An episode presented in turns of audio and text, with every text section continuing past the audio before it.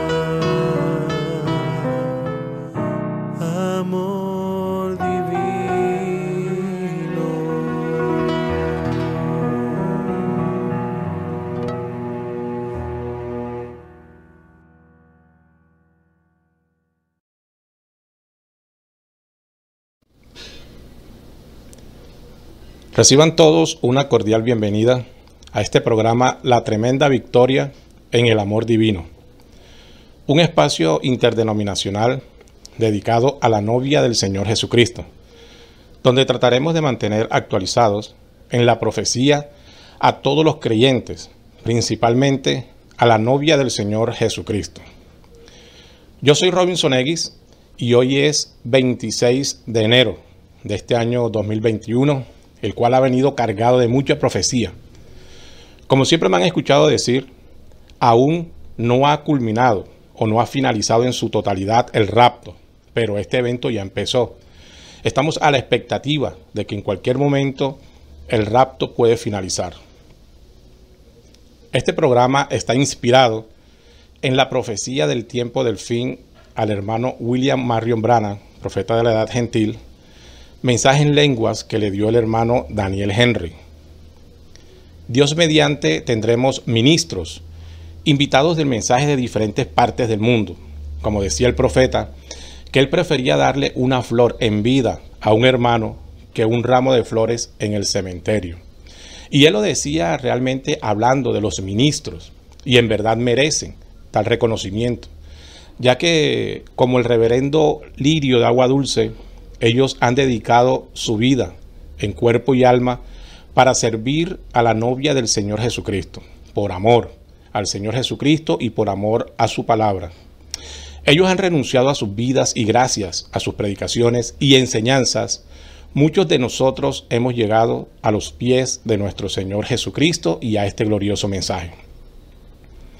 Junto a estos ministros invitados, vamos a profundizar hasta donde el Señor nos los permita de temas que creemos son vitales, lo cual nos ayudará a tener una relación más íntima con el Señor y con su palabra revelada. Este no es un programa de debates ni para debates.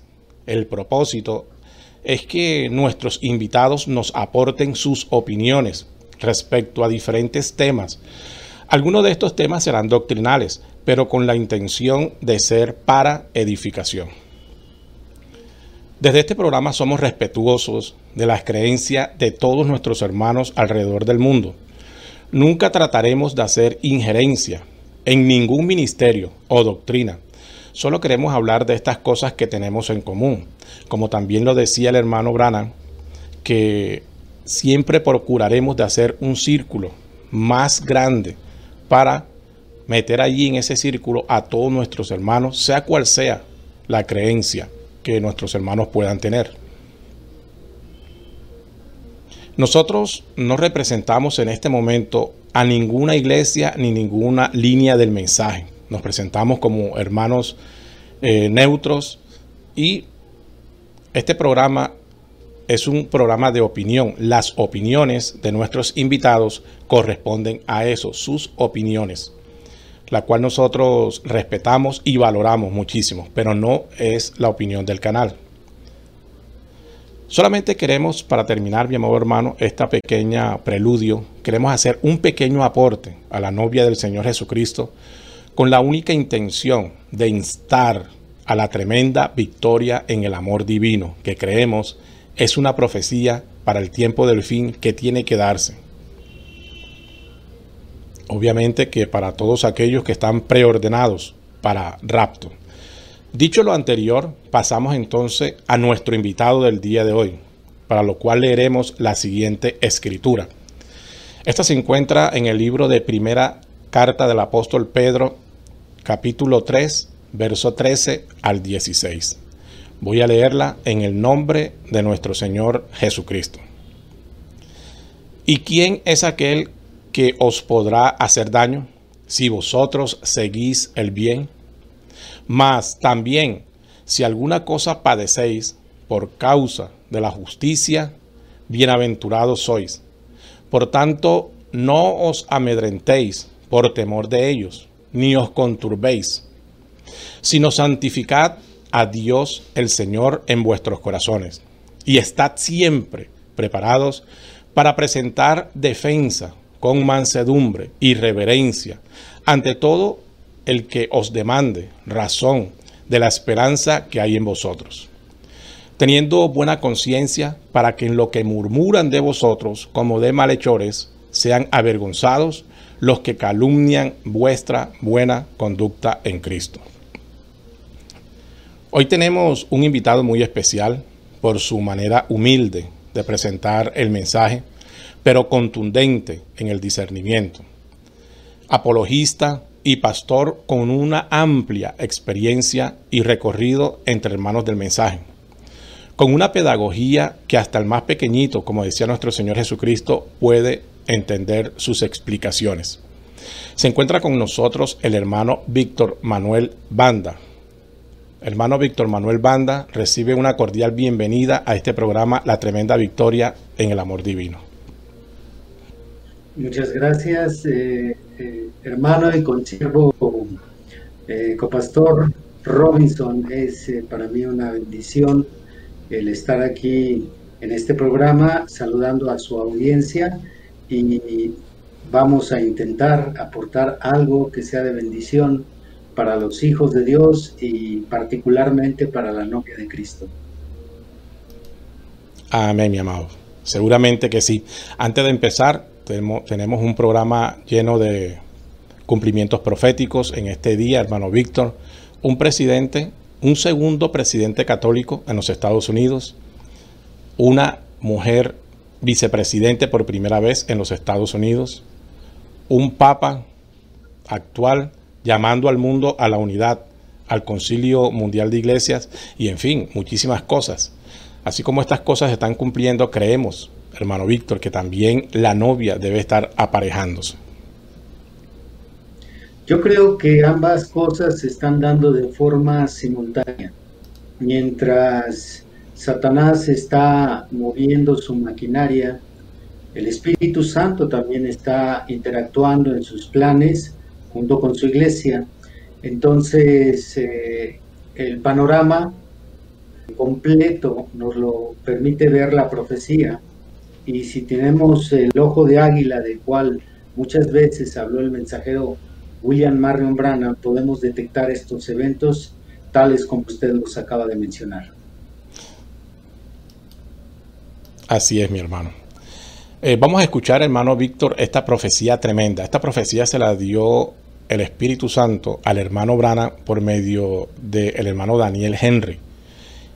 Vamos a escucharla para referirnos a ella. Because thou hast chosen the narrow path, the harder way, thou hast walked in your own choosing. Por cuanto tú has escogido el camino más angosto y la vía más dura, Tú has caminado por tu propio escoger. Thou hast picked the correct and precise uh, decision, and it is my way. Tú has escogido la decisión precisa y correcta, y esta es mi camino. Because of this momentous decision, a huge portion of heaven will await thee. Por razón de esta decisión trascendental, una gran porción del cielo te espera. What a glorious decision thou hast made. Qué decisión más gloriosa has tomado. This in itself is that which will give and make come to pass the tremendous victory in the love divine. Esto en sí mismo es lo que traerá y producirá la tremenda victoria en el amor divino. Esta profecía siempre me impacta, hermano Víctor eh, dice que el hermano Branham escogió la decisión precisa y correcta. Pero ¿cómo entender esta tremenda victoria en el amor divino? ¿Y qué relación cree usted que tiene con cada individuo del cuerpo de creyentes? ¿Debe cada creyente del mensaje tener una escogencia precisa y correcta? Si así es, hermano Víctor, ¿cuál es esa decisión? Yo interpreto que el mensaje que Dios le envía a su profeta tiene una doble aplicación. Eh, por un lado, es un mensaje personal. Está a un nivel personal entre el Espíritu Santo y el profeta William Marion Branham. Y por otro lado tiene una aplicación que podría eh, ser para toda la iglesia, particularmente la, novia de Cristo, y se deben de analizar en ambas esferas, en la cuestión personal y en la cuestión iglesia.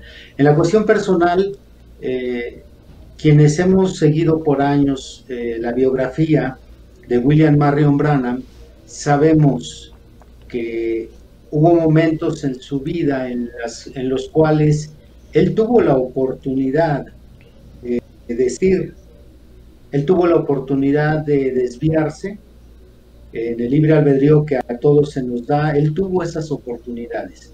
Sin embargo, él escogió, escogió ese camino angosto. Eh, y en medio de mucha presión, de mucha, eh, muchas luchas, dolor, sufrimiento, agonía, eh, él, él se quedó con su llamamiento. Por citar algunos de esos momentos claves en los que él pudo haber cambiado de rumbo y no haber seguido el camino al cual Dios le llamó, eh, podemos recordar el momento en que él perdió a, su esposa Job y perdió a su hija Sharon. Él en esa ocasión se vio en un momento crítico entre seguir adelante o desistir. Entonces, cuando pensamos en episodios como es a lo largo de su camino, en diferentes ocasiones, terminó escogiendo, porque se está apelando en la profecía que Él es quien escogió. Así que, usando de su libre albedrío, de su voluntad propia, hizo la escogencia correcta. Así que cuando viene esta profecía es un reconocimiento de que teniendo él la opción de haber desistido a su llamamiento, continuó, a pesar de, de que el, agua, él estaba remando contracorriente, venía en contra de él, era difícil seguir adelante. Por tanto, para el tiempo en que viene esta profecía, él ya había demostrado que el primer lugar en su, su vida era Jesucristo, ya había demostrado que el dinero no lo iba a tentar o no lo iba a doblegar, las tentaciones llegaron en, cuestiones de igual forma sexuales, ya que el profeta habló de las tres grandes trampas que siempre hacen cara a los ministros, que es fama, dinero y mujeres.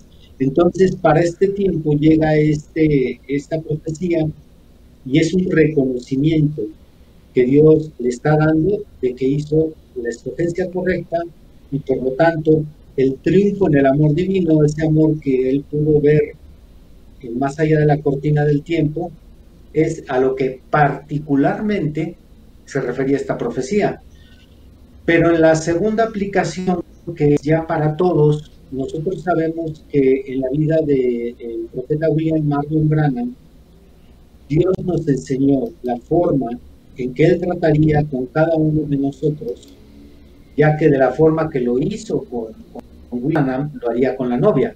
E, estas palabras eh, se pronunciaron de la siguiente manera. Cuando Dios bendice a un hombre que se para en cierta posición, Él está obligado a bendecir a todos aquellos que se paren exactamente en la misma posición.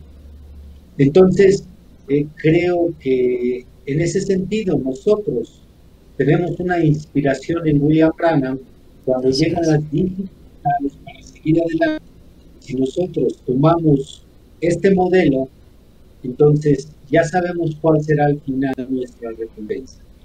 Pienso que esta es la doble aplicación que tiene la profecía, tanto particular para el profeta como para nosotros, en el sentido de una enseñanza general. Amén, correcto. La misión de un apologista es defender la fe cristiana frente a otro tipo de creencias. Estamos en un mundo cristiano con diversas creencias de Cristo y de diferentes fe. ¿Cuál debería ser la misión de un apologista en este siglo XXI? ¿Y cuál debería ser o a cuál correspondería la equivalencia de un apologista dentro de los cinco oficios mayores de Efesios 4, 11 al 16, hermano Víctor?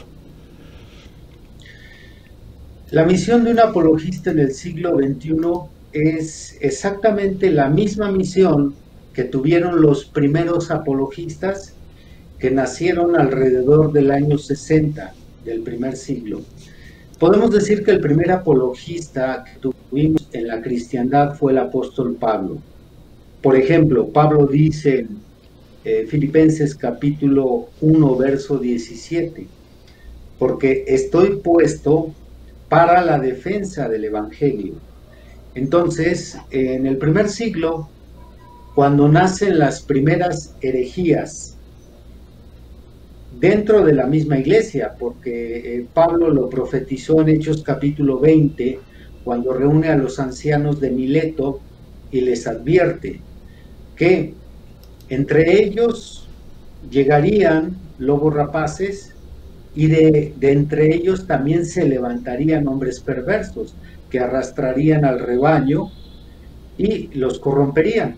Entonces, eh, encontramos en las tres epístolas de Pablo y en las ocho cartas generales, que son las cartas de Judas, Santiago, Pedro, Juan, advertencias sobre la apostasía a lo largo de dos mil años.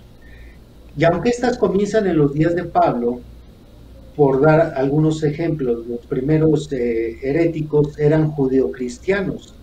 Eran judíos que no quisieron totalmente soltar la ley y que estaban haciendo una mezcla de la gracia con la ley, Moisés con la enseñanza de Jesús. Y Pablo los condena constantemente en sus cartas. Entonces, su primer trabajo apologético es defender el Evangelio. Por eso lanza diferentes advertencias. Entre ellas, en Gálatas 1 dice en el verso 10, si alguno os anuncia un evangelio diferente al que nos hemos anunciado, ya había eh, predicadores distorsionando el evangelio. Así que varios pasajes de la Biblia tienen contenido apologético. Y al hacer un recorrido a lo largo de la historia del cristianismo, en el año 100 aproximadamente, empiezan a aparecer, eh, tal vez no con una definición como hoy se conoce un apologista, pero únicamente empiezan a aparecer apologistas como Justino Martí, que es uno de los primeros defensores del Evangelio ante el Imperio Romano.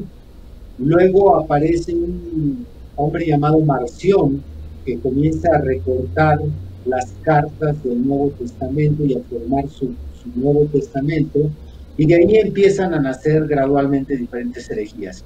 Entonces estos hombres en el comienzo tenían eh, pocas doctrinas desviadas que enfrentar, probablemente dos o tres, incluso todavía no comenzaba el conflicto trinitario. En la medida que van pasando los siglos, van haciendo nuevas herejías. Y hoy, como ya usted lo dijo, en una época del siglo XX-XXI tenemos una generación religiosa, religiosamente pluralista, tenemos infinidad de interpretaciones evangélicas y pues también lamentablemente dentro de nuestra doctrina del mensaje de la hora, diferentes líneas interpretativas. Tenemos eh, en Occidente la invasión de religiones orientales, ya tenemos aquí en Occidente el budismo, el taoísmo, el islam, tenemos la nueva era. Entonces creo que hoy en día el trabajo de un apologista es tan indispensable como lo fue en el primer siglo y diría que mucho más, porque ahora tenemos más herejías que enfrentar.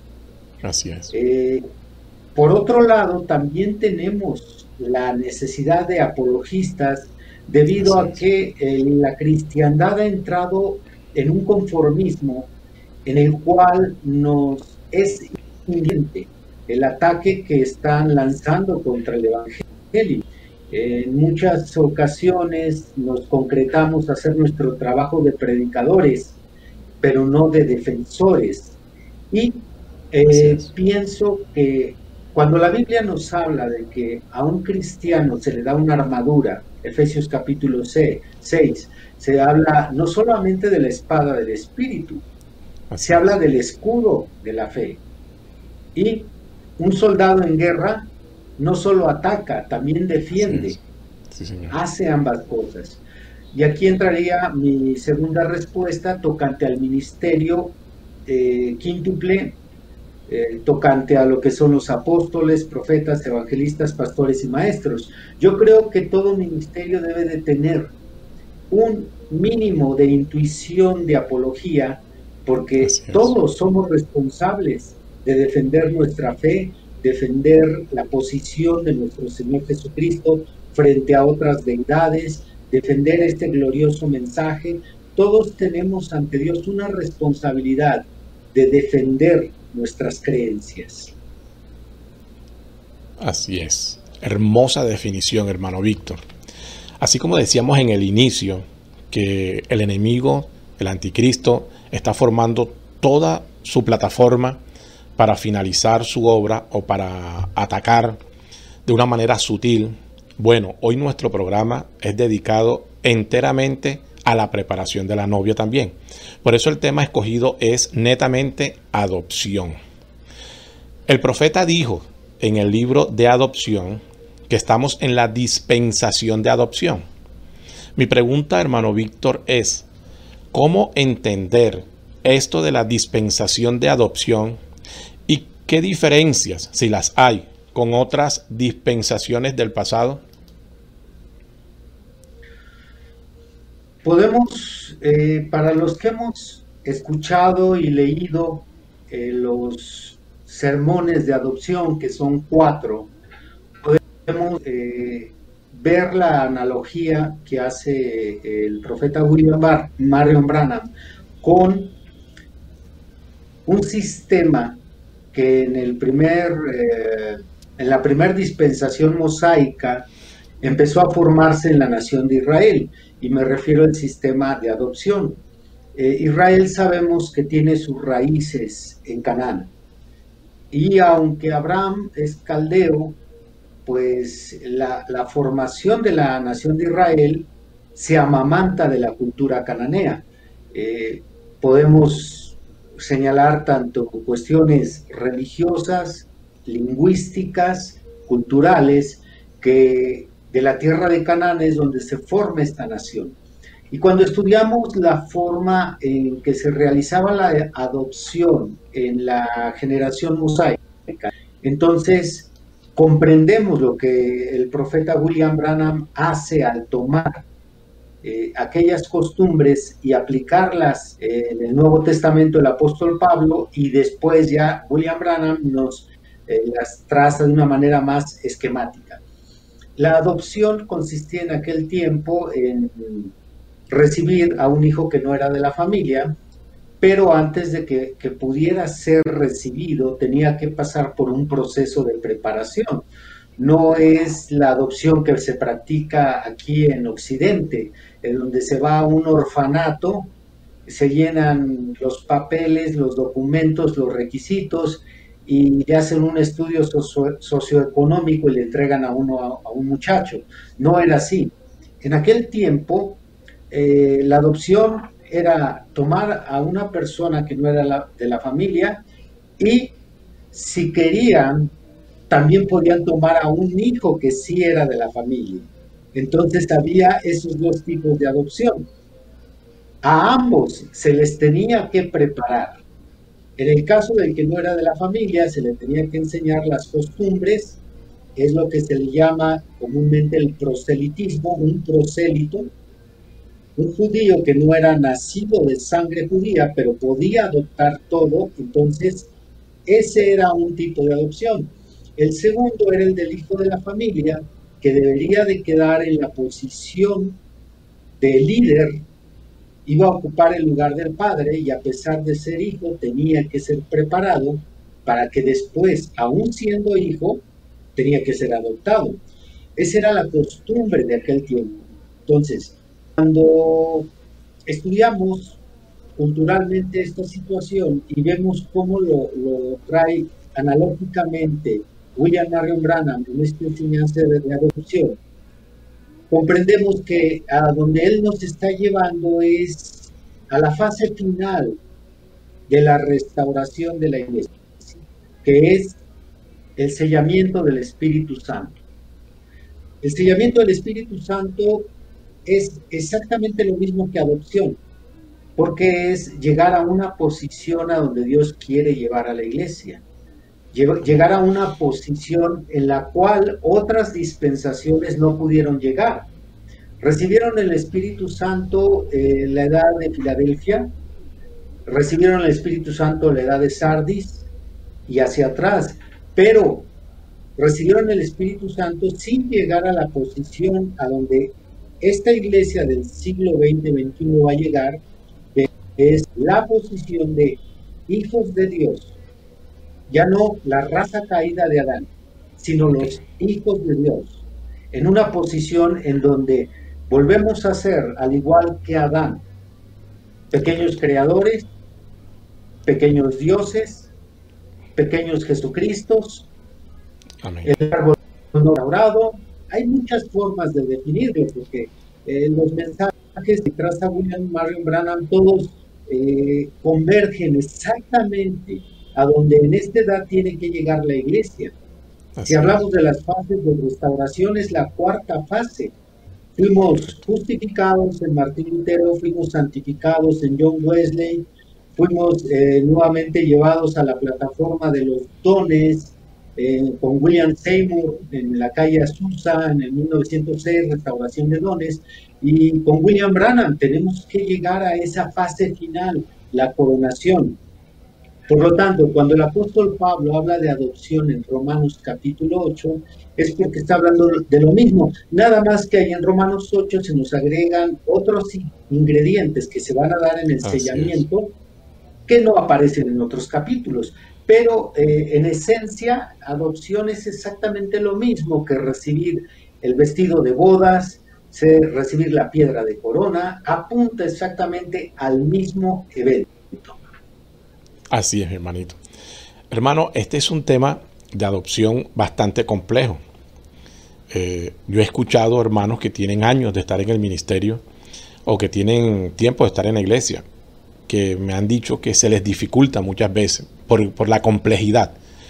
Eh, por eso, fíjese que el profeta predicó cuatro mensajes de esa misma adopción en el año 60, después que predicó la serie del Espíritu Santo. En el 60, el hermano habla o trae este mensaje que es glorioso y es promesa para nosotros. Eh, adopción se hace un poquito complejo yo tengo una pregunta aquí. El primer libro que él predicó o el primer mensaje de esa adopción es Josué es paralelo a Efesios. ¿Cómo entender este paralelismo entre los dos libros? O dicho de otra forma, ¿de qué manera son paralelos estos dos libros? Yo creo que si tomamos las recomendaciones que nos daba el mismo profeta de aprender a leer entre líneas, creo que nos será fácil ver lo que él pretendía decir al poner a la par un libro del Antiguo Testamento con el libro de Efesios. Eh, hay algunas enseñanzas claves para poder entender esta comparación que él hizo. Y una clave en el libro titulado o en el sermón titulado Corintios, libro de corrección. El profeta ahí es más específico en explicar que la iglesia de Corinto era la iglesia bebé del Nuevo Testamento, mientras que la iglesia de Éfeso era la iglesia madura. Y aunque también lo menciona en adopción en este sermón, lo detalla más el profeta. Entonces, encontramos que él está eh, espiritualizando a, las iglesias del Nuevo Testamento, por lo menos las cartas. Nos hace ver cuál es la iglesia madura, cuál es la iglesia con la que se tratan cuestiones sólidas y cuál es la iglesia B. Así que eh, en base a esta premisa podemos identificar qué iglesias son espirituales, qué iglesias son carnales, cuáles son las iglesias donde se trataban los asuntos más sólidos pues entre ellos está la, iglesia de Éfeso, porque es la iglesia que en el capítulo 1 se comienza reconociendo que es una iglesia con la que se le tocan temas como la predestinación. Pablo no hablaría estos temas si ellos no los comprendieran.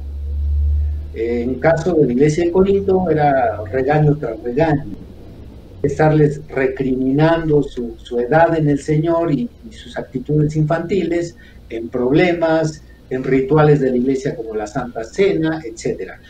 Pero con Efesios, en el mismo capítulo 1, dice, fuisteis sellados con el Espíritu Santo de la promesa, recordando lo que Pablo experimentó allá en Hechos 19 con aquel pequeño grupo que inicia con 12 hombres. Entonces, si entendemos que la iglesia de Éfeso era una iglesia madura, una iglesia posicionada, una iglesia con quien ya se podía tratar asuntos de personas selladas con el Espíritu Santo, con esa comprensión podemos el paralelismo que se está haciendo con el libro de Josué, porque el libro de Josué es el libro de la figura o la sombra del bautismo del Espíritu Santo o de ese sello del Espíritu Santo con todas las eh, actividades o circunstancias que están alrededor de ese sellamiento. Porque antes de un sello, el Espíritu Santo, la iglesia tiene que llegar a una circuncisión circuncisión que se puede ver ahí en el libro de Josué Circuncisión que encontramos en la figura de Abraham antes de ser sellado, Abraham eh, fue circuncidado. Y sabemos que esa circuncisión, según Pablo en Romanos 3, es una circuncisión del corazón ya en el Nuevo Testamento. Entonces, analizar los eventos que conllevan el sellamiento de la iglesia están en figura en el libro de Josué. Vamos a encontrar tanto algunos de ellos circunstanciales y otros cronológicos. Y esos van a estar en la iglesia en el siglo XX. No podemos nosotros llegar a un sellamiento del Espíritu Santo sin conquistar Jericó, Así es. sin conquistar gigantes. Entonces, eso fue mostrado en el libro de Josué. Ah, esto es muy amplio porque aquí podremos predicar un sermón. Sí, señor. quiero cerrar mi vamos, vamos, vamos, poquito, vamos poquito a poquito, que hay bastantes que se va a ir desarrollando y de acuerdo a las preguntas se le va a permitir ir desarrollando, porque es muy amplio el, el mensaje de adopción. El hermano Brannan, el hermano Brannan, de acuerdo al cumplimiento de su ministerio, amplió la revelación en su papel de profeta principalmente este mensaje de, adopción, que es la finalidad de la redención. Si esto es así, hermano Víctor, ¿por qué no se escucha muchas enseñanzas de este tema vital e importante en la iglesia del mensaje? Yo creo que no escuchamos eh, una amplitud sobre lo ya revelado porque la iglesia del mensaje ha sido engañada y, no a ciegas porque se nos advirtió por, el mismo profeta. Y hemos eh, entrado en un conformismo en el cual eh, muchos predicadores se sienten satisfechos únicamente con repetir lo que ya se dijo. Y si nosotros nos conformamos a repetir lo que ya se dijo, en lugar de ir por más revelación, no revelación extra, no me refiero a esa, me refiero a una revelación sobre lo ya predicado por el profeta William Marion Branham, ya que él habló eh, en Conducto, Orden y Doctrina que si para el tiempo en que él vivía todavía el Señor iba a tardar 100 años en venir, habría mucho más luz que la que él tendría, que la que él tenía en ese momento. Entonces, él nos está diciendo que la luz siempre está avanzando, la luz siempre está llegando. Por lo tanto, nosotros debemos de buscar es en, en base a esa luz el ampliar lo que ya se nos dijo y no quedarnos con lo que ya se dijo. Eh, mensaje titulado La simiente de la serpiente. Y en otros mensajes también llegó a decir una frase como esta. El problema con las edades pasadas, con el mensaje de Lutero, el mensaje de Wesley, el mensaje de restauraciones, es que ellos pusieron un punto final. Y no era un punto final, era una coma, porque el Espíritu Santo sigue obrando. Sí, señor. Entonces el problema de nuestra época es que cuando muere William Marion Branham se le pone un punto final y no puede ser un punto final. Porque Dios usó de una manera muy especial, muy eh, particular a William Marion Branham, pero aunque se fue el candelero, no se fue Efesios 11. Efesios 4.11 sigue aquí en la tierra. y mientras Efesios 11 no vaya tras esa luz que nos sigue ampliando lo que ya fue dado, creo que en el momento en que se les acaba los folletos sobre determinado tema, ya no tienen más que predicar, pero en realidad hay, todavía hay mucho que predicar. Tenemos que eh, predicar de acuerdo a las condiciones del siglo condiciones que no enfrentó William Marion Branham. Ahorita estamos lidiando con el pecado en el Internet, estamos en una situación promiscua más corrupta que la que él vivió. Nuestros jóvenes están siendo tentados de, otra forma que ellos no sufrieron en aquella época. Por lo tanto, si nosotros, el ministerio quíntuple, no estamos estudiando con mayor profundidad la Biblia, eh, los sermones, yo creo que por eso no se habla como se debería de hablar sobre este tema tan relevante de adopción. Así es, mi hermano. Muchísimas gracias por este aporte. Él es nuestro hermano Víctor Manuel Banda, un apologista, el cual está realizando durante mucho tiempo una labor hermosa, una labor muy digna, la cual nos ha permitido a todos los que hemos podido verlo en su programa por el canal YouTube, que tienen un canal eh, énfasis en la verdad. Eh, todos los que quieran conocer o profundizar un poquito más de esta enseñanza, quiero dejarles con esta página donde podrán encontrar alguna de sus enseñanzas.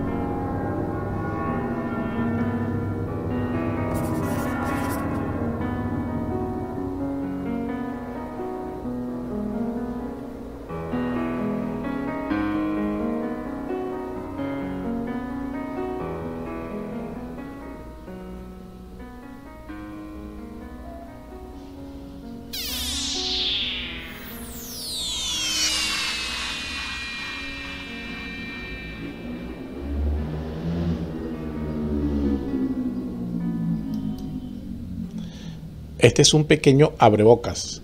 El canal en YouTube se llama Énfasis en la Verdad. Eh, se lo recomendamos a todos nuestros hermanos que quieran ampliar un poquito más de diferentes temas. Como muy bien lo titulan los productores de este programa, son cápsulas donde se tratan temas muy puntuales y que son de gran bendición para todos los oyentes, principalmente la novia del Señor Jesucristo. Eh, la Biblia, hermano Víctor, en una de las escrituras que usted mencionó ahorita, Romanos 8, habla de un gemir de la creación por la manifestación de los hijos de Dios. ¿Qué percepción tiene usted de este cumplimiento profético? ¿Y cómo cree que se va a dar?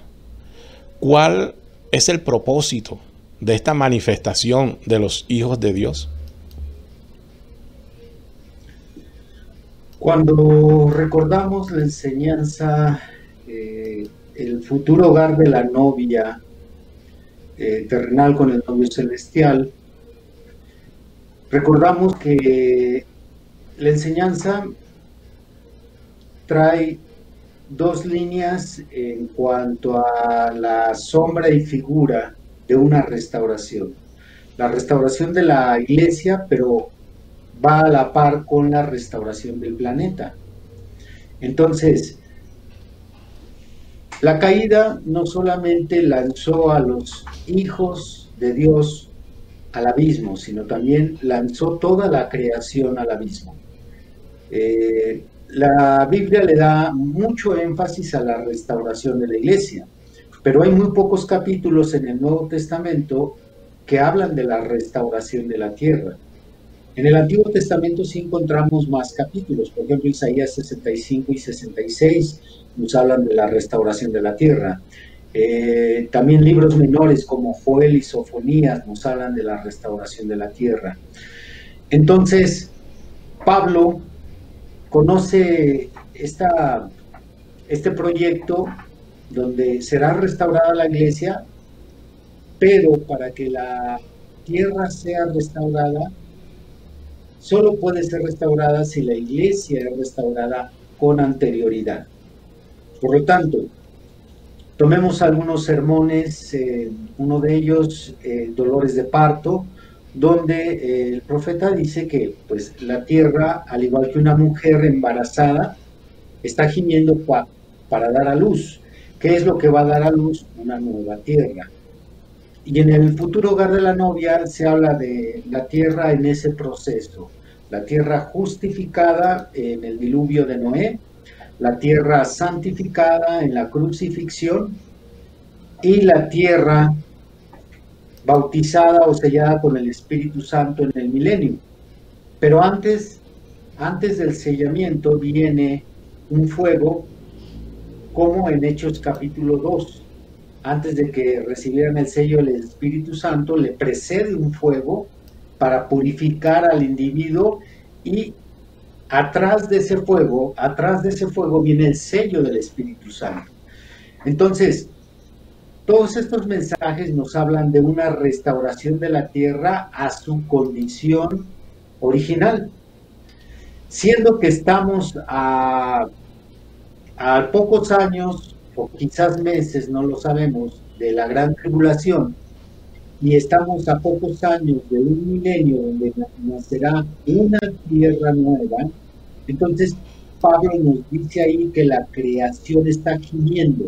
Ese gemir es un clamor, es un anhelo que expresa el deseo ya de ser restaurada. Entonces, toda la tierra está sufriendo, pero al mismo tiempo está clamando para que los hijos de Dios se manifiesten. Porque en esa manifestación de la cual hablábamos hace un momento, la adopción, cuando lleguemos a estados entonces llegaremos a ser nuevamente pequeños creadores, pequeños gobernadores de la tierra como lo fue Adán en el inicio. En el inicio, Adán gobernaba la tierra, controlaba la naturaleza, gobernaba la fauna, tenía el control total. Y Dios, para poder restaurar a la tierra, necesitará a los hijos de Dios, quienes en esa posición de hijos de Dios, no de raza caída de Adán, con la palabra hablada o el tercer jalón o la palabra creativa, podremos nuevamente dejar a la tierra en la posición original en que Dios se le entregó a Adán. Es a lo que se refiere Pablo en Romanos 8. Correcto. Aquí hay varias preguntas. El hermano Branham enseñó de las tres etapas de un ministerio. Usted lo acabó de mencionar. Evangelismo, enseñanza y testimonio. Cada etapa tiene características específicas y él tenía gran temor en no estar en la tercera etapa de su ministerio, por lo que esto representa. No obstante, el ángel le recordó que con la apertura de los sellos era el inicio del tercer jalón, y él habla de una plenitud de la tercera etapa, con la apertura de la novia. ¿Qué relación? Aquí hay varias preguntas, hermano. ¿Qué relación tiene esto con la adopción, con la voz de arcángel y con el rapto? ¿Es la predicación solo un testimonio para los oyentes? ¿Están encarceladas estas almas en sus credos, dogmas y falsas enseñanzas? A ver si puedo retener todas las preguntas con las que me bombardeó, pero vamos a hacer lo posible. Porque sí, son varias preguntas y creo que se ramifican varias cosas. Ok, este, comenzamos con lo siguiente. Eh, efectivamente, hay, que distinguir entre lo que sería la enseñanza, la predicación y el testimonio. Porque hemos de recordar que si el libro de adopción tiene su paralelo en el libro de Josué, nosotros sabemos que el libro de Josué tiene tres características frente a otros libros. En los 24 capítulos de Josué vamos a encontrar lo siguiente. Primero es la posesión de la tierra. Ellos se apropian de una tierra que se les prometió desde 40 años atrás. Entonces, la posesión de la tierra de Canaán. Lo segundo que encontramos ahí es la distribución de la tierra. Las tribus son colocadas de forma sobrenatural, sobrenatural, de forma electiva, cada uno en la posición que Dios les asignó. El profeta incluso habla cómo es que las mujeres al dar a luz a cada uno de los eh, patriarcas pronunciaban el nombre de, cada uno de los patriarcas o líderes de la tribu. Y el nombre era significativo para la posición geográfica de cada tribu. Y tercero, encontramos que en el capítulo 18 de Josué eh, eh, se coloca nuevamente el tabernáculo que había estado viajando por el desierto. Por primera vez se hacía ahí en Silo, ahí se coloca el tabernáculo. Estos tres eventos son muy significativos porque nuevamente eh, están de forma circunstancial en el sellamiento del Espíritu Santo. Así que cuando nosotros vemos que el profeta nos está hablando en el libro de Josué, que es el posicionamiento de las tierras, y es en Efesios capítulo 4 donde se mencionan eh, en toda la Biblia o en el Nuevo Testamento únicamente los cinco ministerios juntos, el posicionamiento de lo que son eh, profetas, evangelistas, pastores, maestros, eh, eh, creo que eso es el equivalente a que es en el sello del Espíritu Santo cuando la iglesia se posiciona en su verdadero ministerio. Ahorita podría decir que yo soy pastor, pero a lo mejor no lo soy. Ya con el sello del Espíritu Santo estaré en la verdadera posición a la que Dios me llamó. Esto lo podemos ver en el libro de los Hechos. En los Hechos antes de que todos fueran sellados, cada quien tenía una tarea diferente, pero una vez que fueron sellados, aquel que era un diácono como Felipe en realidad fue un evangelista. ya sellado se le colocó en la posición correcta. Entonces, eso es lo que permite que se dé la verdadera enseñanza. Cuando uno tiene el ministerio correcto, tiene la enseñanza correcta, la enseñanza apropiada. La predicación, eh, el hermano Branham decía que predicar no solo es anunciar el Evangelio, sino mostrar el poder de Dios. Y toma eh, la frase de Pablo citada a los Corintios, cuando yo me presenté a vosotros, no solo fui con palabras de excelente sabiduría, sino con demostración de poder. Por lo tanto, eh, creo que poner cuidado en la distinción de estas palabras de testificar, predicar, enseñar, pues eso tiene mucho que ver con una persona que está realmente en posición. a diferencia de que ahorita pues estamos suponiendo, estamos atinándole, estamos haciendo lo mejor que podamos, pero la iglesia cuando sea sellada será colocada espiritualmente, geográficamente, cada uno en el lugar que le corresponde. Así es. Eh, la segunda pregunta en relación al rapto, ¿qué tiene que ver todo esto con el rapto? Bueno, nosotros no podemos hacer el arrebatamiento si no estamos posicionados, si no estamos en Cristo. Eh, frecuentemente en los cuatro sermones el profeta Abraham está tomando 1 Corintios 12, 11 al 13, en donde habla cómo es que uno está en Cristo. Hace una mención enfática en el en, que es el equivalente a estar dentro de Cristo. Hay una diferencia de creer eh, sobre Cristo a, creer en, dentro de Jesús.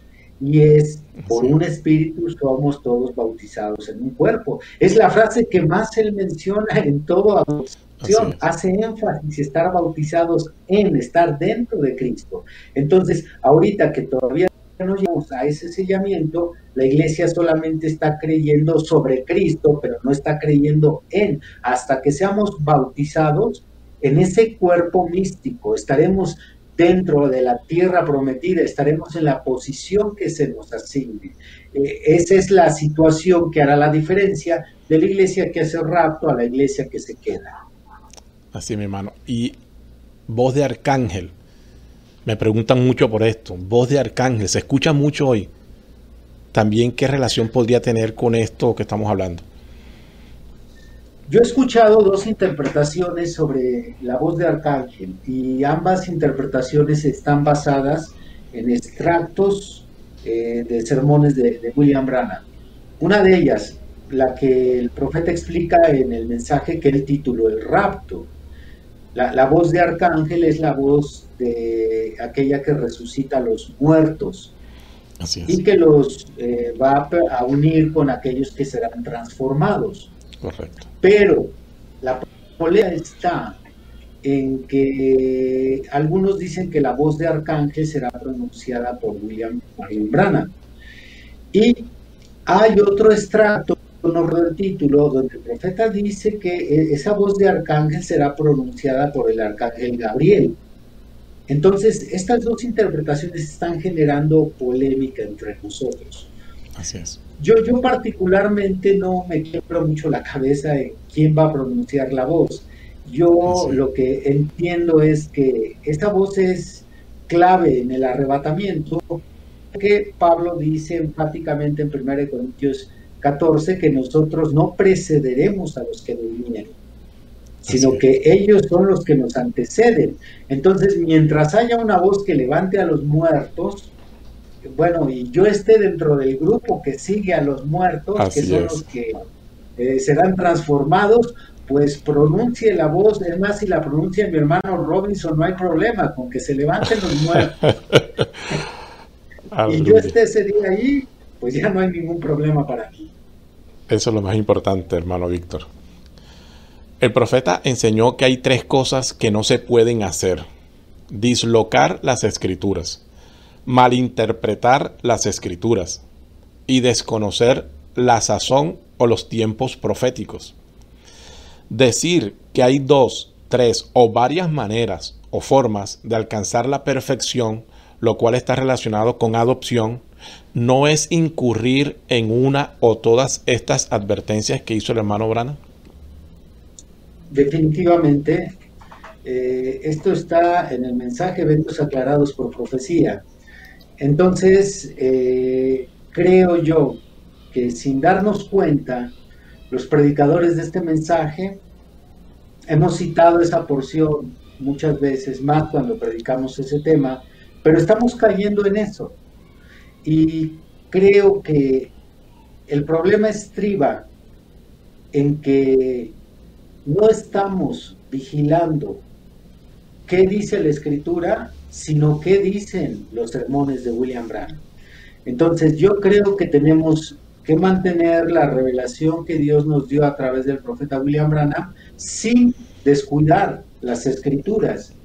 Entonces, si yo como una enseñanza dada por William Branham e ignoro la Biblia, la manejo de forma independiente, corro el riesgo de dislocar las palabras del profeta corro el riesgo de enseñar incluso con sus mismas palabras algo contrario de la Biblia, porque nosotros no somos profetas, entendemos, entendamos que el lenguaje que manejaba William Branham eh, en ocasiones era un lenguaje sofisticado, pero él era un profeta, él está en un nivel mucho más arriba que nosotros. Somos eh, predicadores eh, con tanta debilidad, eh, flaco, eh, con tantas flaquezas, expuestos al error como cualquier predicador. Por lo tanto, deberíamos de ser muy celosos en tomar la Biblia junto con lo dicho con, William Branham para no dislocar, para no, no, sacar fuera de contexto lo que él dijo. De hecho, la mayoría de herejías que circulan en nuestra doctrina del mensaje, casi todas ellas tienen su, su fundamento en, un mensaje o en una frase dicha por William Branham aislada de la Biblia. Yo no puedo hacer eso, yo tengo que tomar la Biblia y tengo que tomar lo que dijo William Branham y mantener las dos cosas y en base a eso dar la interpretación correcta. Pero cuando alguien pregunta, ¿lo dijo William Branham? Y hasta ahí queda su pregunta, en lugar de decir, ¿dice la Biblia? Y lo dijo el profeta. Entonces, mantener las dos cosas es lo que va a evitar que yo le dé una mala interpretación al tema de adopción. Eh, el profeta nos advirtió que cada movimiento, cada movimiento que, surge en la cristiandad, eh, particularmente él se refería a los avivamientos, después de una verdad revelada, lo que le sigue es el fanatismo. El avivamiento de Gales, lo que le siguió después fueron fanáticos. El avivamiento de la reforma, después de la reforma, lo que siguió es un lote de fanáticos eh, tratando de obedecer a Lutero, pero en realidad, como decía Lutero, Señor, líbrame de mis enemigos, pero también de mis amigos, por todo el fanatismo que surge después de una revelación de este tamaño. Por lo tanto, no creo que nuestro mensaje haya sido la excepción. Hay tanto descuido en la manera de tomar lo que dijo William Branham y lo importante es mantenerlo siempre con la Biblia. Así es, hermano. El profeta dijo que así como cuando Jesús resucitó y estuvieron con él los que habían resucitado 40 días, que cuando los hijos de Dios se manifiesten, estarán no más de 40 días aquí en la tierra. Algunos creen que la novia va a estar haciendo señales y maravillas, pero el profeta dice que no va a ser esto un exhibicionismo. ¿Cómo entender este poder sobrenatural, actuando de manera humilde? Si Él prometió obras mayores, ¿cuáles serán estas obras mayores actuando secretamente? Yo creo que la expresión secreta no es una expresión radical. No, no se está refiriendo en su totalidad, nadie lo va a saber.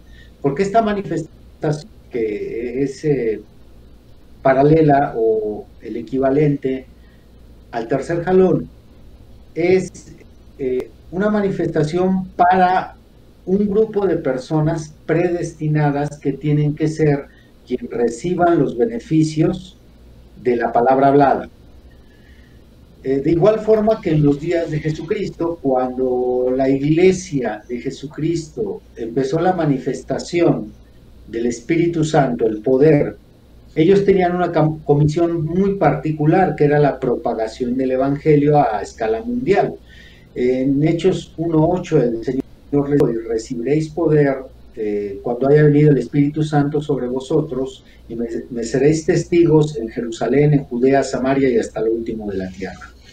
Ellos tenían la tarea de mostrar esas señales para que el Evangelio se propagara. Ahora la novia recibirá este poder, no para que el Evangelio se propague, porque ya estaremos en la fase final, estamos a días del arrebatamiento. Yo interpreto, y mi interpretación puede estar equivocada, pero yo interpreto que las manifestaciones serán hechas para los últimos que tienen que entrar en esa fase final. Porque sí tiene que haber una manifestación. Esa manifestación eh, fue dicha por Abraham cuando él nos dijo, lo que el Señor hizo conmigo en mi ministerio es un ensayo, ensayo de lo que él hará con la novia. Entonces sabemos que viene un movimiento de poder, pero no es a escala mundial, sino es para un grupo muy pequeño. Y así como cuando Jesús caminó en la tierra esos tres años, increíblemente en una zona donde probablemente había alrededor de algunos 14 millones de judíos, solamente un grupo pequeño pudo ver esas señales porque a pesar de que la Biblia nos da cifras de 5 mil, 10 mil personas contando mujeres, eh, sigue siendo un grupo muy pequeño quienes vieron esas señales. Eh, increíblemente el apóstol Pablo, que ya vivía en ese tiempo, nunca se dio cuenta del Señor Jesús hasta después que apareció la secta de los nazarenos. Entonces, de igual forma, muchos no se darán cuenta. En el mensaje estreches la puerta, dice el, hermano Branham, increíblemente eh, desaparecerá uno de Kentucky, uno de Jefferson Será una obra secreta donde sí habrá desapariciones, señales, pero casi nadie lo notará. Así es. Tú vas a ser, lastimosamente, estamos limitados a un tiempo, pero es muy gratificante poder conversar de estos temas, hermano Víctor. Y ojalá quede una próxima oportunidad donde usted nos permita el espacio para continuar a hablar y hablar de estos temas que son enriquecedores para la novia del Señor Jesucristo.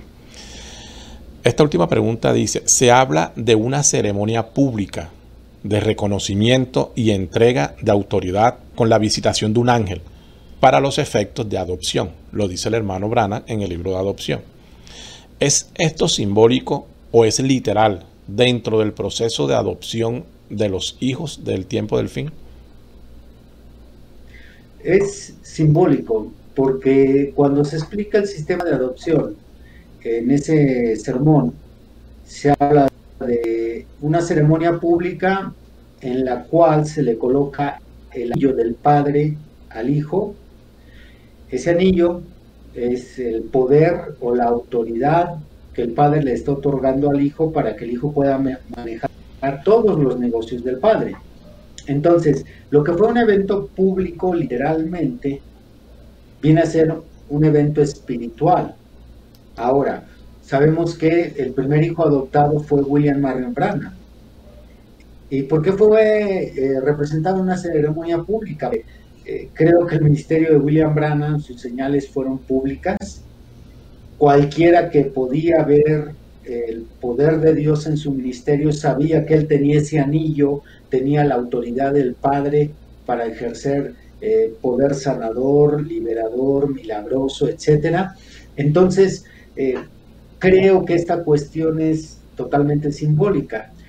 Nada más que a nosotros, los que comamos que llegaremos a esa adopción, ya no va a ser a escala como fue en el caso de William Branham, sino como lo acabo de explicar, va a ser una acción mucho menor, va a ser geográficamente limitada, porque ya estamos en la fase final, ya no se trata de convertir, de traer, no, ya estamos en esos 40 días nada más en los cuales nos damos cuenta cómo fue la situación con la iglesia primitiva y va a ser algo muy similar con nosotros.